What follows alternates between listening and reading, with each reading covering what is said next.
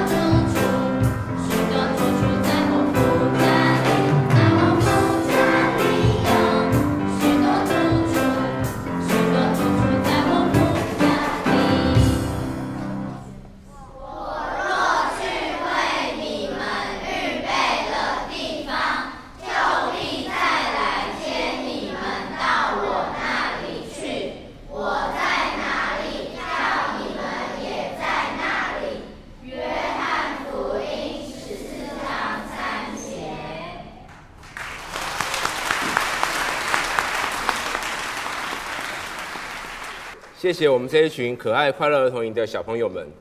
刚才大家有没有发现，在四首主曲的后面都有一段经文，每一首都有一段经文，对不对？所以大家回去不要只是看小朋友的唱歌跳舞，请把经文背。这个儿童营是教会很年度很重要的事情，其实当中包括儿童部以及所有教会的大小同工，也都在这整个营会当中付出很大的心力。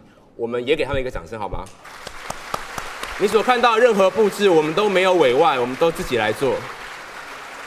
好，我们今天的信息经文在哥林多前书十五章的五十五到五十八节。好，那我们就一起来读，我们就一起来读。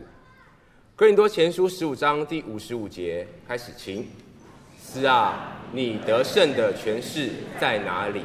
是啊，你的毒钩在哪里？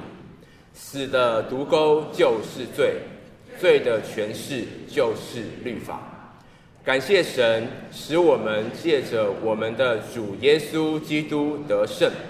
所以，我亲爱的弟兄们，你们务要坚固，不可摇动，常常竭力多做主工，因为知道你们的劳苦在主里面不是徒然的。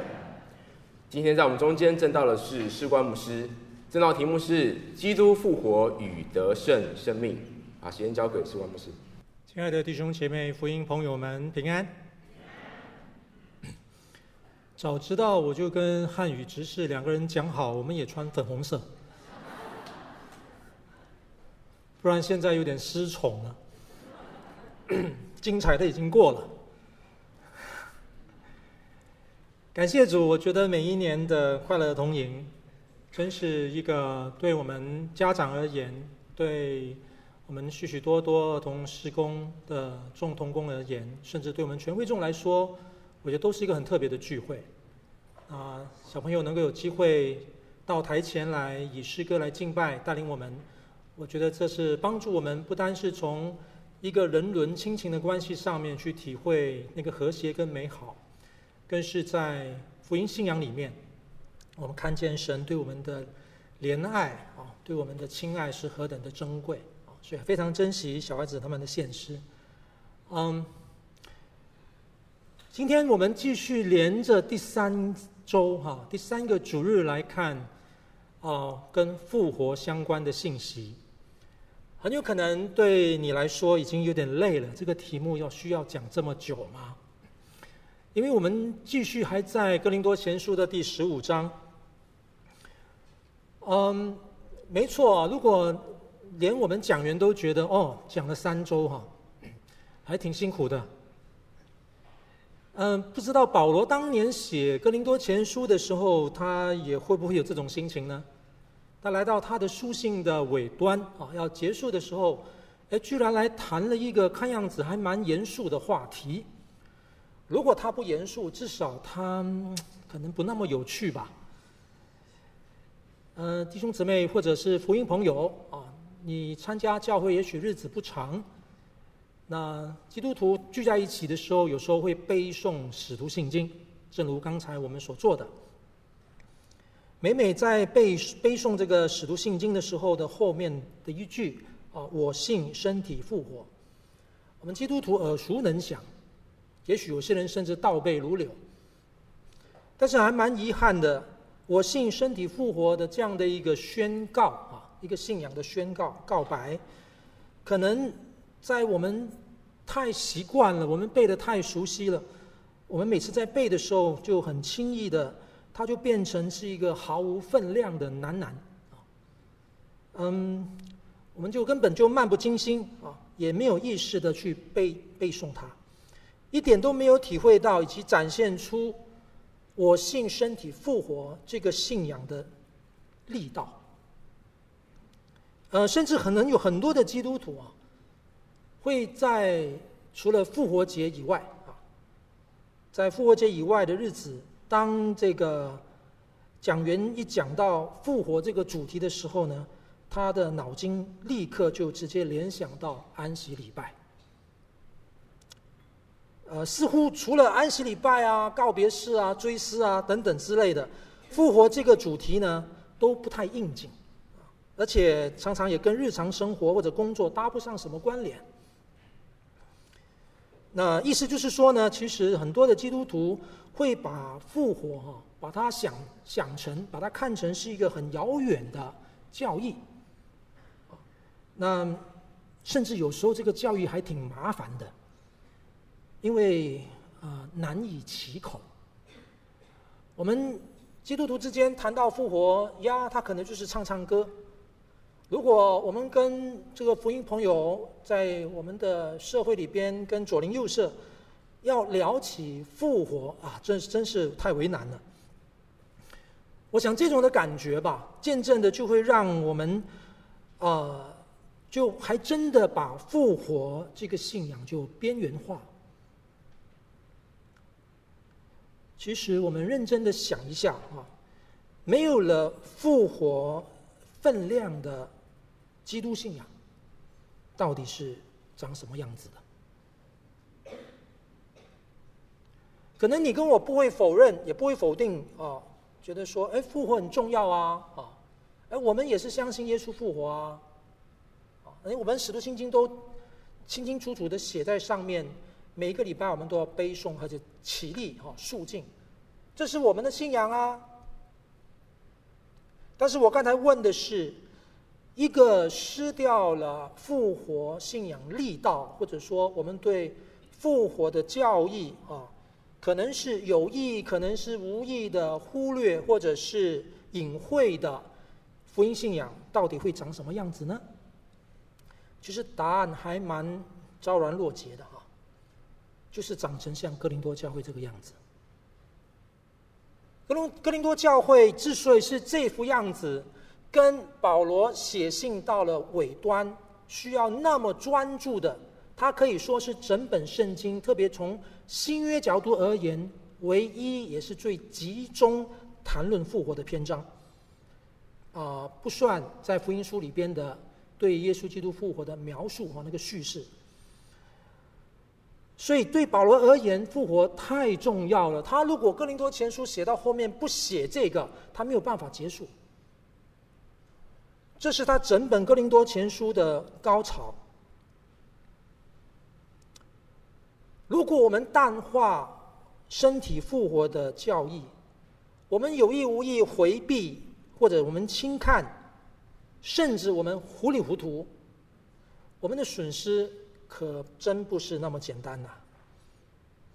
哥林多教会的问题对复活的讨论，我们前两周已经透过钟牧师、透过汉人传道，给我们有不少的说明。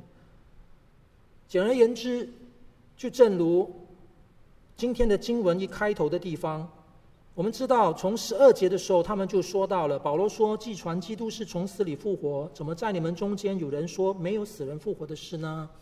显然，在教会当中，有人不信复活，或者说质疑复活。但是，到底他们在质疑什么呢？根本的关键是到了今天，今天，今天的段落啊，第三十五节，我们就发现他们真正的困扰、真正质疑的地方，是对于身体复活的质疑。第三十五节，或有人问：死人怎样复活？带着什么身体来呢？这是那个关键。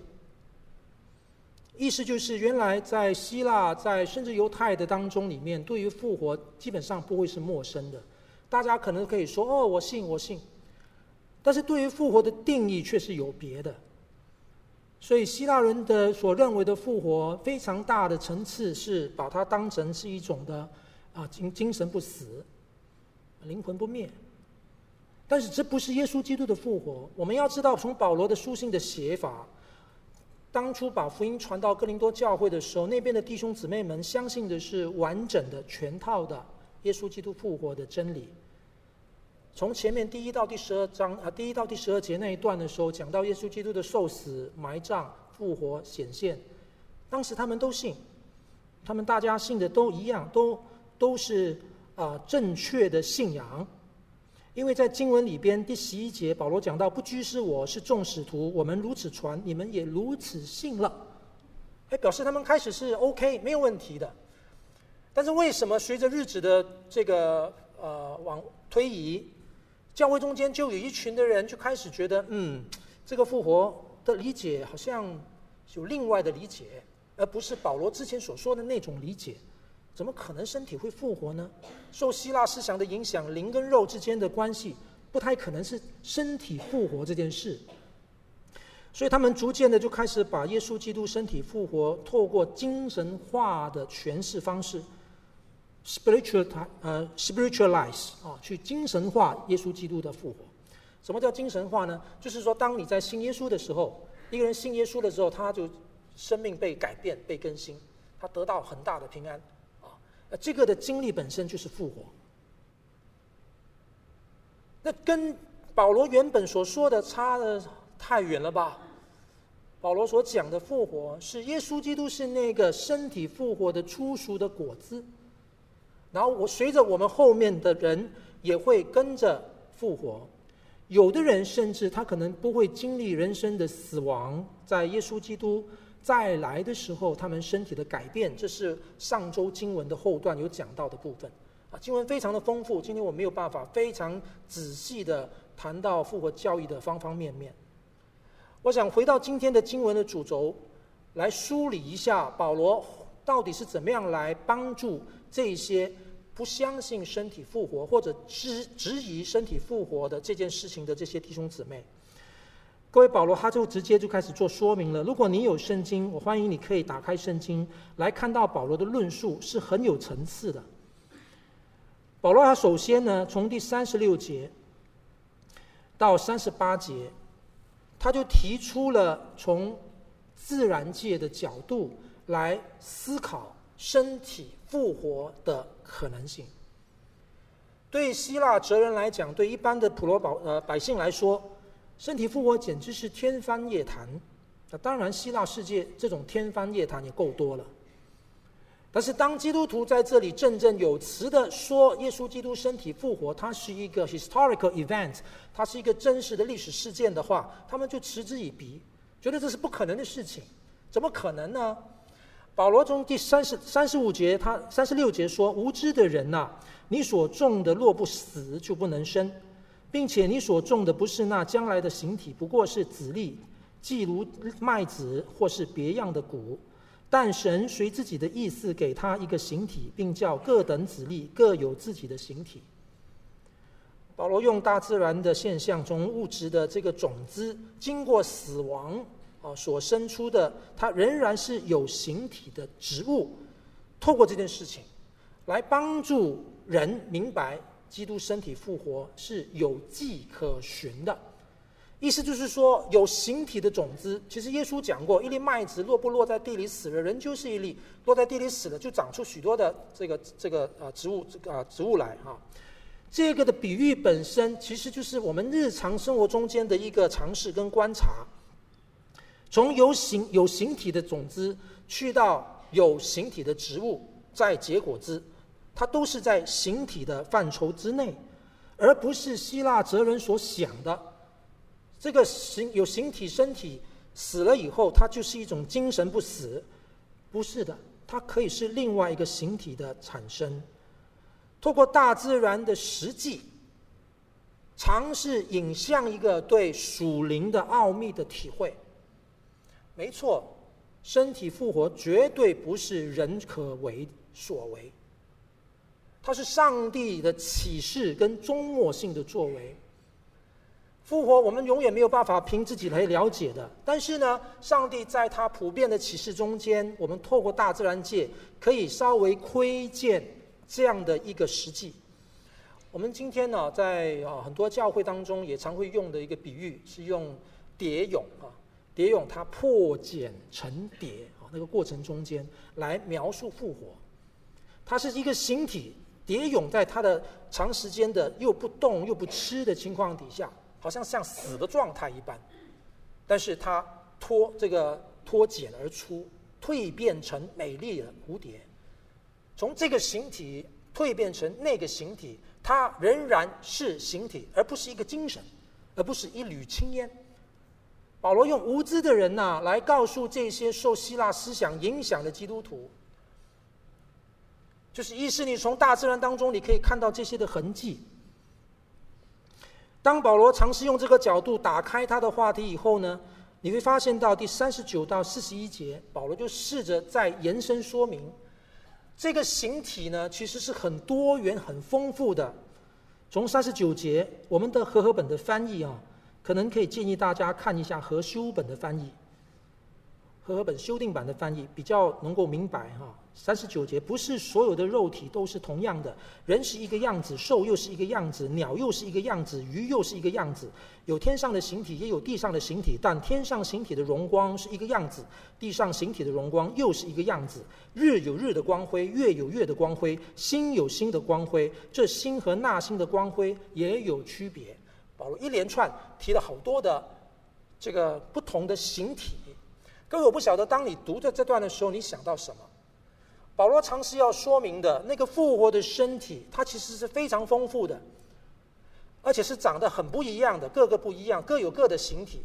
当保罗要描述各有各的形体的时候呢，他提到呃人，他提到兽，他提到鸟，提到鱼，提到天上的形体，呃，提到地上的形体。还提到光体，有日的光辉、月的光辉、有星的光辉。各位，这一连串的这个 list 啊，这个名单，我们立刻就联想到创世纪第一章。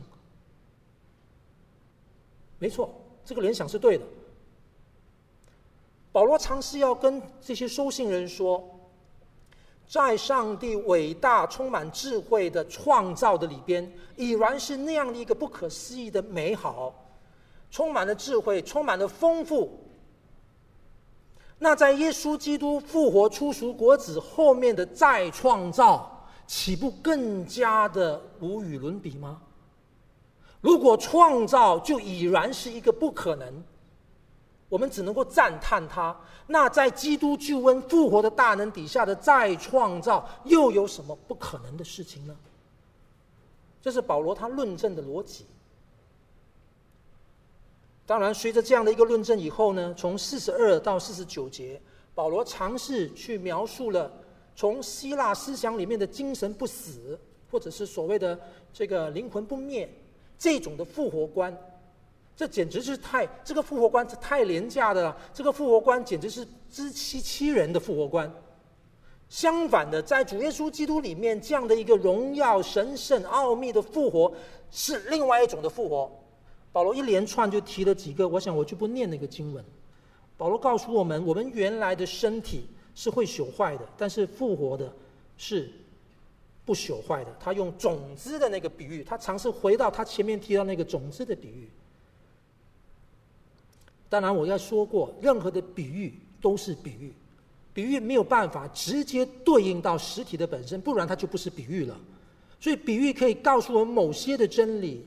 给我们打开某些思路，但是比喻的本身并不等同于那个事件的本身，因为真正实际上种子它种下去起来的植物也还会再枯，还会再死，但是基督的肉身复活、身体复活没这回事，它是空前的一个历史性，又是启示性，更是终末性的事件。我解释一下这三个词啊。什么叫做历史性？我们常常基督徒会告诉不信耶稣的人说，耶稣基督的复活不是凭空想象的捏造，它是实际发生在历史中间的。原因是因为他有受难的过程。我们要记得啊，耶稣基督从保罗讲法里面，他受死，他钉十字架，然后他被埋葬，然后他复活，最后一个是显现。请你注意这四件事情，唯独第三件的复活是没有目击证人的。他受死钉在十字架上，这是大众的事情。他埋葬虽然不是大众，但是都经过罗马兵丁、经过犹太的官府、经过门徒那边的处理，或者甚至要监督的。他的显现更不用说了，那就是一个社会性的事件。他可以从个别的人，一乃至于到五百人都可以看得到他的情况。唯独在这四个所举的事情当中，他的复活这件事情没有目击证人。耶稣基督复活的那一刹那，到底发生什么事呢？没有人知道，那就因为没有人知道这件事情，难道就不可信了吗？亲爱的弟兄姊妹，亲爱的福音朋友，这就是耶稣基督的复活信仰独一无二之处。没错，耶稣基督的复活是一个历史事件，因为它有着前凸跟后面的显现的那个完整的部分，是因为这个显现，在配合回应前面的前那个前段的事迹，让。整个的基督事件，所谓的 Christ events，完全衬起了基督信仰。基督教之所以是基督教，是从这完整出现的，而这完整出现里面的关键点就在基督的复活。而基督的复活说它是历史事件，当然它是，但是它不仅仅是历史事件，因为在历史上，在人类中，在一切的文明，在所有你跟我可以经验的里边，没有人可以做成这件事情。那谁能够做这个事情呢？那是无远佛界，那永远到永远的上帝的大能闯进人类的历史。当这神圣闯进有限的世界的时候，我们这个叫做称它叫做启示，也是一个终末 eschatology，是终末性的，是上帝开启了人类的一个全新的可能。是这个事情把当时的门徒。颠覆了他们的生命，改变了，甚至把当时的罗马帝国所有的震惊世界、社会、文化一切翻转。是在这个情况底下，保罗形容基督的复活，它是初熟的果子，它会引来后面许许多多蒙恩信靠他的人一起。身体复活，而这个复活的身体，保罗说他不朽坏。第一个不朽坏，第二个他荣耀。他说我们的现在的这个肉体，我们的这个 physical body 会羞耻，会受辱，但是那个复活的身体是荣耀的身体，然后他强壮。保罗说我们现在这个身体呢是软弱的，这个我们。太赞同了。最后，保罗说：“我们肉身的这个身体，相对于复活的那个身体，那个叫做灵性的身体。”保罗把这两个做一个对比。这句话很刺激当时的希腊哲人。为什么呢？在希腊的思维里面，灵就是灵，体就是体，怎么可能会复活过后有一个灵体？我在说，人不可能想得通这件事情。没错，它是一个奥秘。亲爱的弟兄姐妹，亲爱的福音朋友，基督事件由始至终都是奥秘。道成肉身是奥秘，但是人没有办法接受这个奥秘。就说玛利亚怀私生子，耶稣基督在世上的生活的每一个方面，他的言论行，他的神迹。都是背后里面，如果不是圣灵，不是天父的怜悯，我们不会明白。正如当时的门徒也不明白一样。耶稣基督上十字架，它不是一个普通的事件。要怎么样解释这个十字架呢？不能够凭十字架本身的事件来算。所以，其实到至终，耶稣基督的复活是关键的原因。透过耶稣基督的复活，我们回头解读他所有的事情。耶稣基督曾经在他传道生涯里面的时候呢，有人就他会说的，请这个瘸子起来行走。他先说你的罪蒙赦免。旁边的法利赛人，啊，你谁呀？你可以赦免人的罪啊？耶稣基督说，到底我叫一个人，我赦免一个人最容易呢，还是我叫一个人站起来容易呢？一个瘸子站起来容易呢？各位你觉得呢？如果我现在是一个士官牧师，我台前坐了一个残残疾人。我跟大家说，你的我在你们面前，我跟他说你的罪赦了。这句话容易呢，还是我在你们面前跟他说，请你立刻站起来，你的病好了，哪一个容易呢？常人都知道啊，后面那个难呢，讲你的罪赦了，这个不容易吗？太简单了吗？随时都可以讲啊。我跑到街上任何地方，我都可以开口就说了，你的罪赦了，太容易的，就在我嘴上嘛。然后耶稣基督呢？就在这个法利赛人面前，叫这个瘸子起来。经文说，为了要叫他们知道，人子有赦罪的权柄。各位，耶稣基督的道成肉身，他的复活这件事情，把前面不管是道成肉身，他生命中间的生活、侍奉中间的所有的行为，他的言论、他的预言、他的十字架，从此以后完全改变。为什么在罗马帝国当时这么残酷的刑具，有多少人被钉在十字架上，根本没有任何的改变？但只因为耶稣被钉上去以后，从此十字架有不一样的意义，就因为耶稣基督复活了，是这个复活带来的是一个灵性的身体，他穿墙，他在提比利亚海边跟着门徒，他烤鱼吃，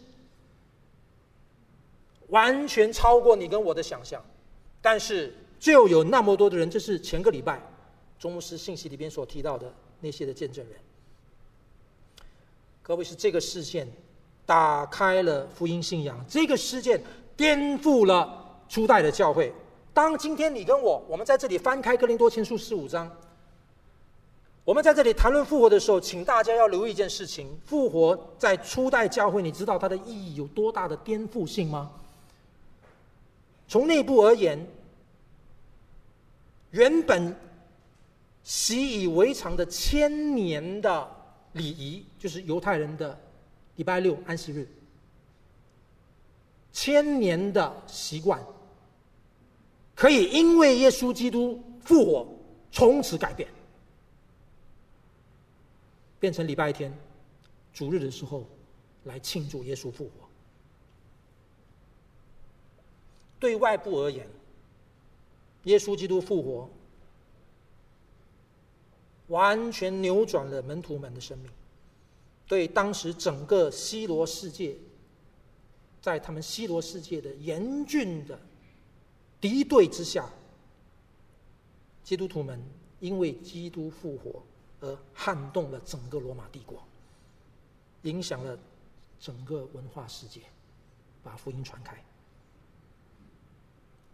复活有这么大的震撼力，基督的身体复活，我再说，不是精神化解读，不是精神不死，它是这样的一个具有历史性、启示性，又是终末性的神圣事件，把全新的可能带给人类。从此我们可以不再一样。是这一份信仰的实质，让基督教成为歌唱的宗教，不能不得不唱，无法不唱，就是要唱，就是要讲，不惜一切的代价，无坚不摧。门徒们为他赴汤蹈火，为他殉道而死。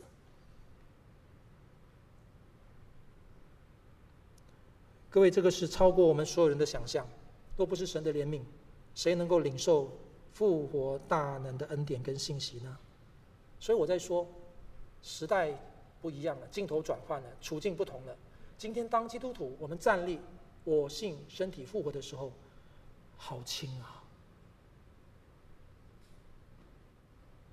我们一点力道都没有，它只是成为我们的口头禅。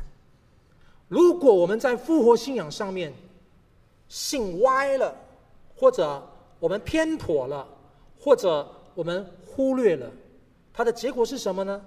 刚才我说过了，就是哥林多教会的情况。如果对你对我来讲，复活的信仰只能够是安息礼拜的信息，那太可惜了，我们的损失太大了。为什么从第一到第十六章整本哥林多前书来到高潮，是在谈一个这么感觉沉重、有点无聊的题目呢，又好像不太相关。亲爱的弟兄姐妹朋友，太相关了。格林多前书一到四章讲纷争结党，五到六章那边讲到他们的淫乱，他们娶继母，他们公开嫖妓，他们弟兄姐妹之间彼此诉讼，告到教会的法庭。第七章讲到婚姻的困扰的问题，第八到第十章讲到他们吃偶吃这个拜过偶像食物，那个吃那个只是个表象。里面是他们下面里面彼此看不起对方，彼此的滥用自由，一点爱心都没有，甚至就沾沾自喜，以自己所相信的为为为为这个傲。到了第十一章、十二章里面讲到敬拜的问题，讲到这个父这个女权开始兴起的问题，讲到他们的恩赐拿来比赛的问题。到了第十四章那边就方言方言之乱，看谁厉害，谁有更神圣的经验。到头来，他仍然是在反映前面一到四章的彼此纷争结党，谁也看不起谁，谁都要自己做主，谁都要自己做王。这是保罗在第四章的时候就提到喽。保罗在第四章的时候，当那边在争风吃醋，在那边谁跟谁，谁是谁的头，我跟谁，我跟亚波罗，我跟谁？第四章第七节，保罗说：“使你与人不同的是谁呢？你所有的哪一个不是领受的呢？若是领受的，为何自夸，仿佛不是领受的呢？你们已经饱足了，已经富足了，用不着我们自己做王了。”保罗讽刺他们。我愿意你们果真作王，让我们也可以与你们一同作王吧。整个哥伦多教会里面，每个人都比谁作王，比谁厉害，谁也不让谁。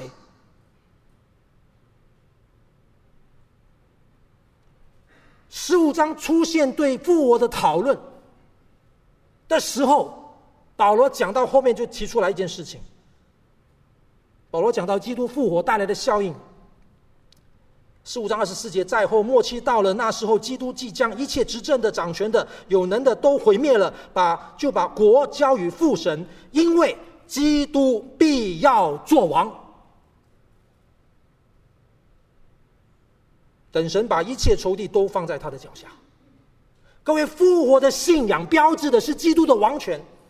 当哥林多教会里面否定基督身体复活，对耶稣基督复活这件事情存疑，或者要稀释掉他的时候，基督的王权就被稀释了。就算在高举，我只传耶稣基督和他钉十字架，有什么用呢？十字架被来被他们被他们来利用了。当复活被稀释掉了，当复活被误解了，被轻看了，被有意无意的放在角落了，被边缘化了，难怪哥林多教会一箩筐的问题。所以要解决哥林多教会的问题，当然可以很实务性的解决，有一些比较实际的建议。但是去到哥林多前书的结束，保罗不得不说耶稣基督复活的真理。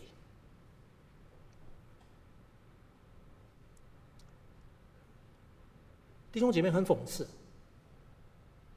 复活之于基督信仰的核心性是这么的重要，这么的不能替代，你知道吗？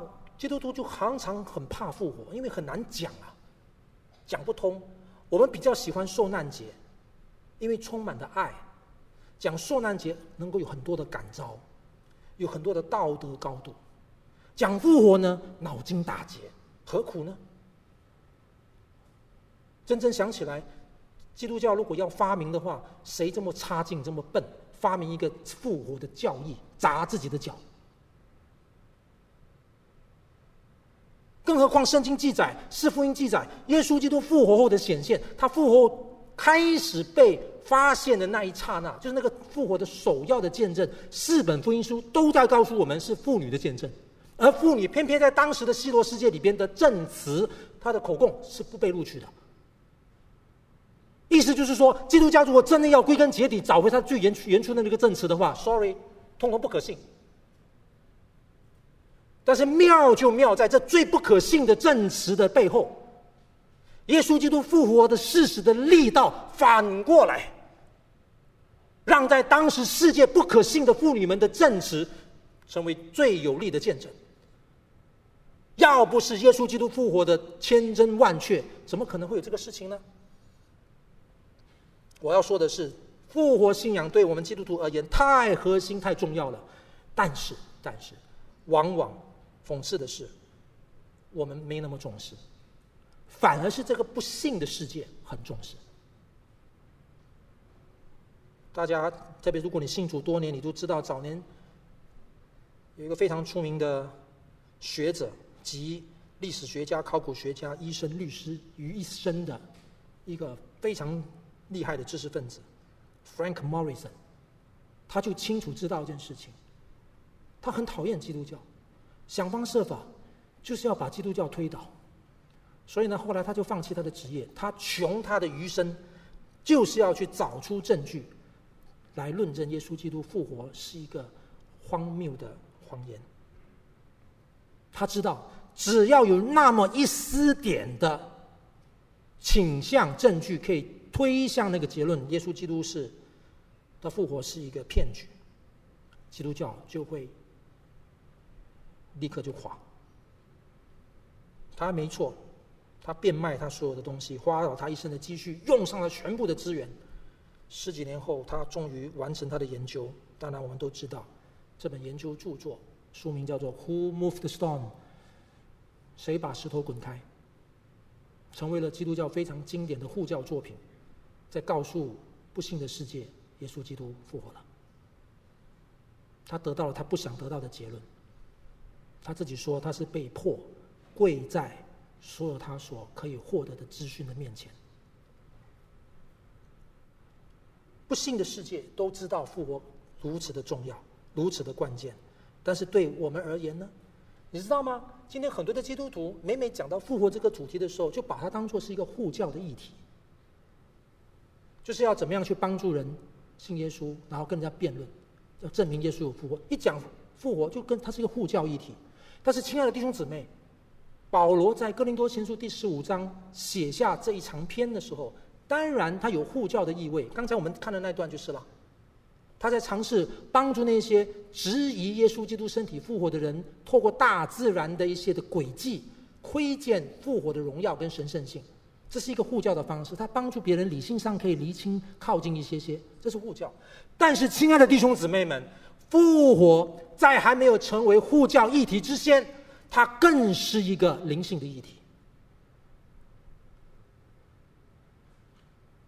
它首先是一个灵性的议题。我们信靠耶稣基督的人，在复活的信仰上面得过且过，可有可无，肯定就不是一个得胜的基督徒。因为我们随时都想自己做王，我们随时都要另寻他处找安全感。我们人生的成就、满足、功名，还有很多地方可以找，独独没有找耶稣。我们忘记他，我们忽略他。或者我们稀释掉了他的王权、他的供应、他的能力、他带给我们的盼望，甚至，亲爱的弟兄姊妹，如果耶稣基督复活了，标志的不只是他对我们的同在、安慰、扶持，标志的一并包含了他对我们的审判。如果今天耶稣基督复活，他是教会的主。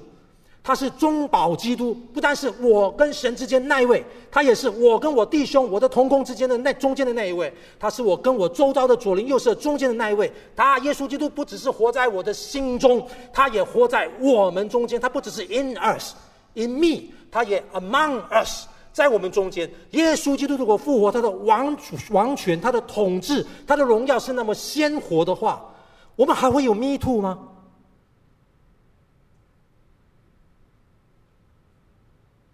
但是很遗憾，太多时候我们以为复活是安息礼拜的话，难怪今天我们在职场、我们在家里、我们在教会里边，Me Too 讲的是性骚扰。事实上面，我们还有许许多多自己要做王之下所犯的各种各样的罪，甚至我们可以借耶稣基督的十字架来犯罪呢。如果基督没有复活，他被我们忽略的话，信友汤三点零，我们的外观设计是十字架，求主怜悯我们。它只是十字架吗？如果基督复活，这个十字架难道不能彰显出谦卑吗？彰显出饶恕吗？彰显出圣洁，彰显出接纳吗？但反过来，当复活的调调非常的轻微，当我们在忙碌的服侍，在忙碌的生活中间，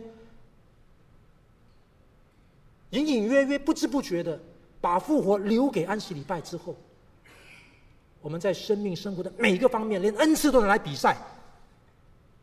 连上帝量给我们的恩惠、资源这些东西，我们拿来欺负人，甚至我们就算不是亲手，我们也成为帮凶。密图里面有一堆的这样的例子，跳出来还为他们护航、撑腰，因为可能这中间牵涉到利害的关系，牵涉到面子的问题。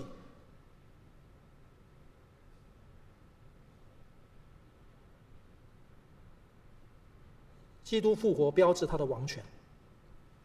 基督复活带来的是他的统治，忽略复活就自己当王，有意无意轻看复活，就成为统治者，想要主宰一切。我们一切的满足，求主帮助我们回到基督的面前。